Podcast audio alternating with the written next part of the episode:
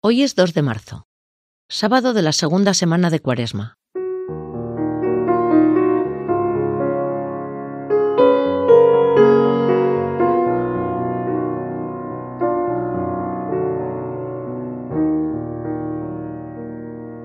Me acerco a este rato de oración haciéndome consciente de cómo estoy y cómo llego. ¿Cómo va calando este tiempo de cuaresma en mi vida? ¿Noto algún cambio en mis actitudes? ¿Se va centrando mi mirada en la Pascua que vendrá? No juzgo, solo caigo en la cuenta de cómo es mi disposición ante este encuentro con el Señor. Y desde donde esté, me preparo para la oración. Hago silencio interior y exterior, y reconozco ese deseo de saber más del Padre. Puedo formularlo interiormente en forma de petición. Quiero conocerte más, Señor. Quiero conocerte más. La lectura de hoy es del Evangelio de Lucas.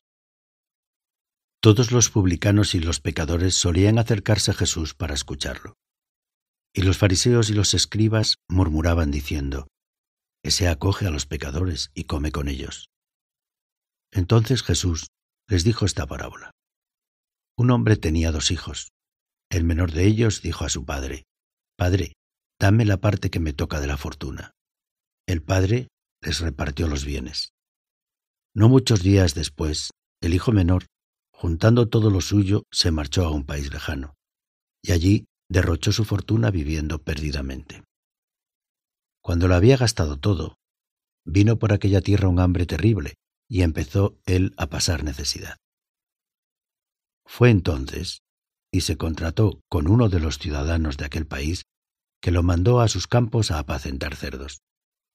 Deseaba saciarse de las algarrobas que comían los cerdos, pero nadie le daba nada. Recapacitando entonces, se dijo, ¿Cuántos jornaleros de mi padre tienen abundancia de pan, mientras yo aquí me muero de hambre? Me levantaré, me pondré en camino a donde está mi padre, y le diré, Padre, he pecado contra el cielo y contra ti. Ya no merezco llamarme hijo tuyo. Trátame como a uno de tus jornaleros. Se levantó y vino a donde estaba su padre. Cuando todavía estaba lejos, su padre lo vio, y se le conmovieron las entrañas, y echando a correr, se le echó al cuello y lo cubrió de besos. Su hijo le dijo, Padre, he pecado contra el cielo y contra ti ya no merezco llamarme hijo tuyo. Pero el padre dijo a sus criados, Sacad enseguida la mejor túnica y vestídsela. Ponedle un anillo en la mano y sandalias en los pies. Traed el ternero cebado y sacrificadlo. Comamos y celebremos un banquete, porque este hijo mío estaba muerto y ha revivido, estaba perdido y lo hemos encontrado. Y empezaron a celebrar el banquete. Su hijo mayor estaba en el campo. Cuando al volver se acercaba a la casa, oyó la música y la danza, y llamando a uno de los criados, le preguntó qué era aquello. Este le contestó, Ha vuelto tu hermano, y tu padre ha sacrificado el ternero cebado, porque lo ha recobrado con salud. Él se indignó, y no quería entrar, pero su padre salió e intentaba persuadirlo. Entonces él respondió a su padre, Mira, en tantos años como te sirvo, sin desobedecer nunca una orden tuya, a mí nunca me has dado un cabrito para tener un banquete con mis amigos. En cambio, cuando ha venido ese hijo tuyo, que se ha comido tus bienes con malas mujeres, le matas el ternero cebado. El padre le dijo, Hijo, tú estás siempre conmigo, y todo lo mío es tuyo pero era preciso celebrar un banquete y alegrarse, porque este hermano tuyo estaba muerto y ha revivido, estaba perdido y lo hemos encontrado.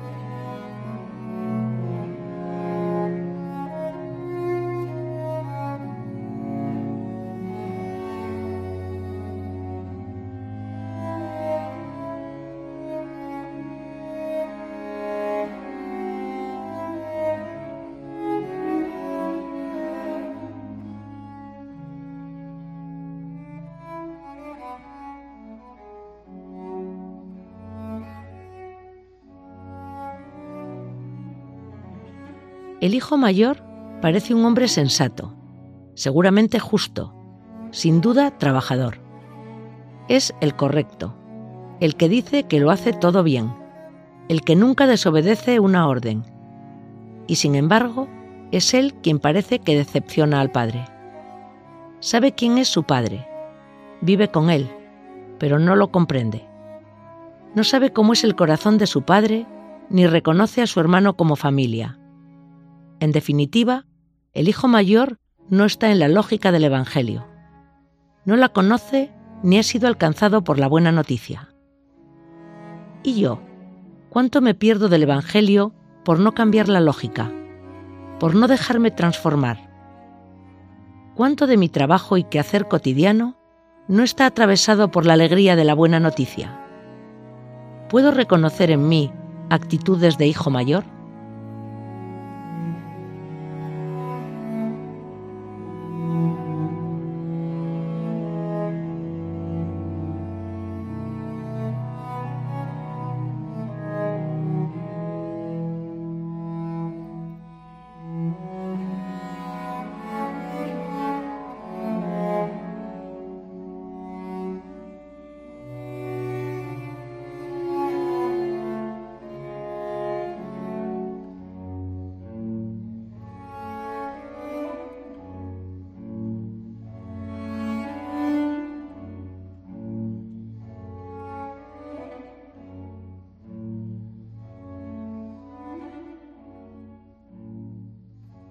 El relato arranca con el hijo pequeño reclamando lo que es suyo, pero que en realidad no lo es.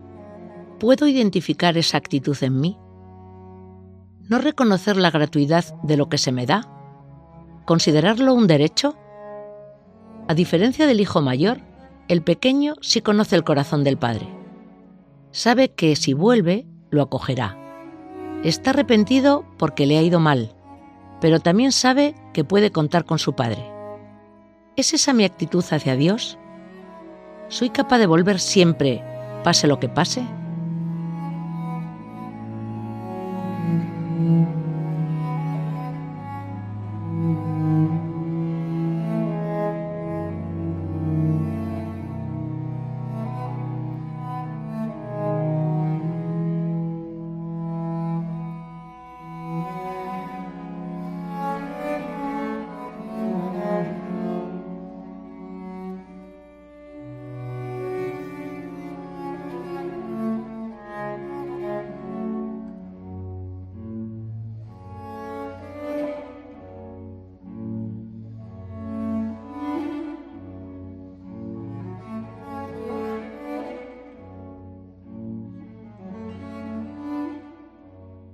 El protagonista de la parábola es, sin duda, el Padre. Jesús quiere contar cómo es Dios, y Dios es como ese Padre misericordioso que nos narra el Evangelio de hoy. ¿Puedo reconocerlo? ¿Cómo sería hoy esa misericordia? ¿Puedo reconocerme en actitudes del Padre?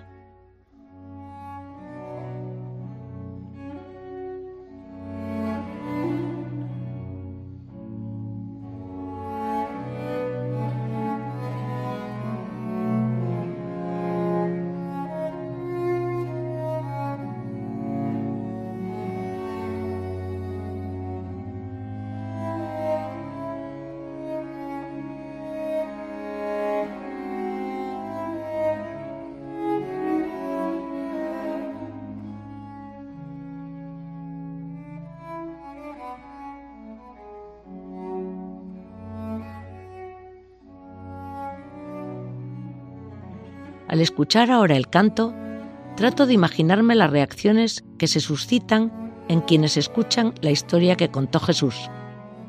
Los fariseos y escribas por una parte, los publicanos y pecadores por otra. ¿Qué sentimientos se despiertan en ellos a medida que avanza la historia y van escuchando sobre el hijo menor, el hermano mayor y el padre bueno? ¿Dónde se emocionan? ¿En qué momentos se enfadan? ¿Qué comentarían después entre ellos? ¿Y yo? ¿Me impacta como a los fariseos o como a los pecadores? ¿Cuántas veces te he exigido dame lo que corresponde y me he ido quién sabe a dónde. Lo mundano he vivido y con todo lo pedido he parado ni un segundo. En lo insustancial me hundo, se me acaba la riqueza de a poco el hambre empieza a adueñarse de mi mundo.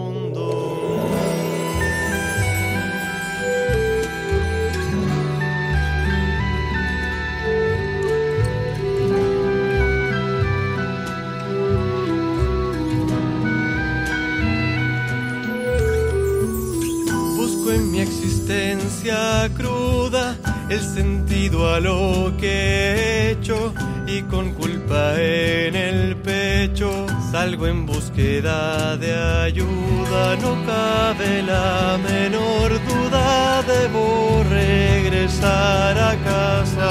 La vergüenza me abraza, ningún privilegio espero.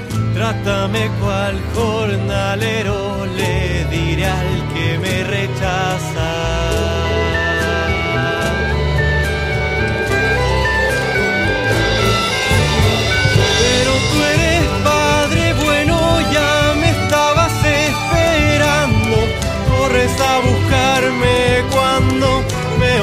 observaste en lo ajeno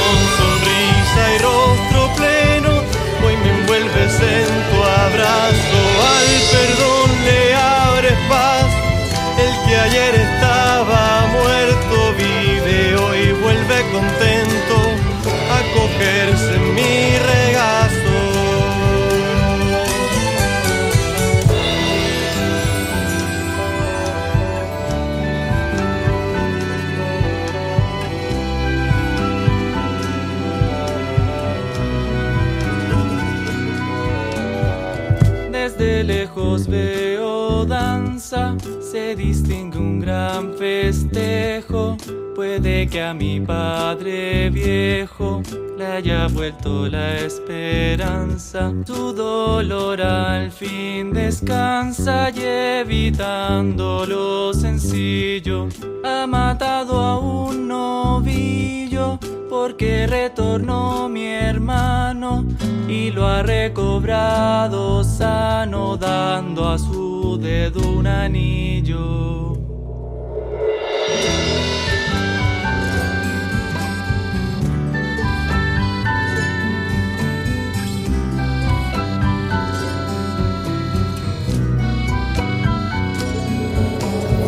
Yo te sirvo hace años,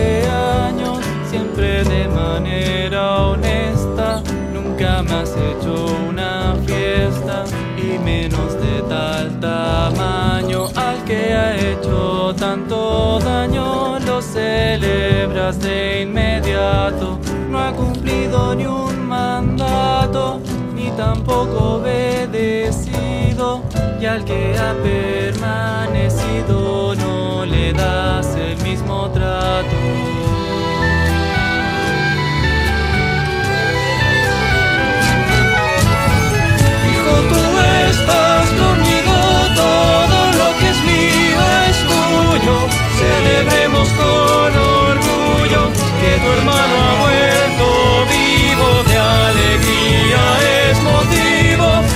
Perdido ha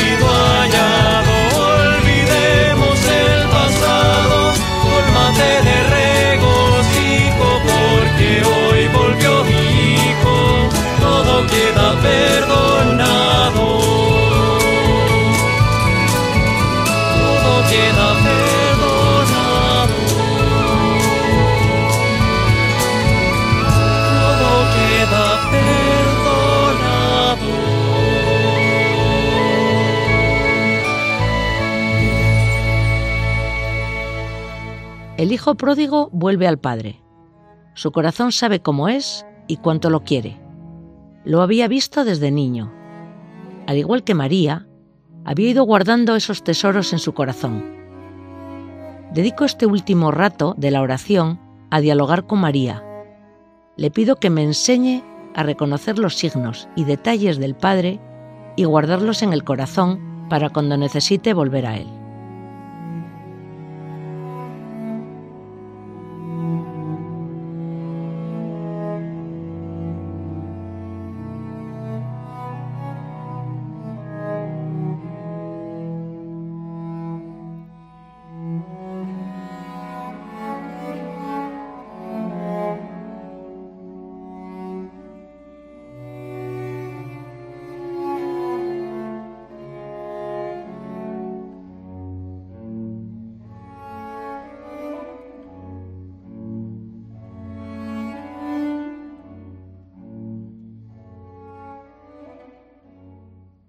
Dios te salve María, llena eres de gracia.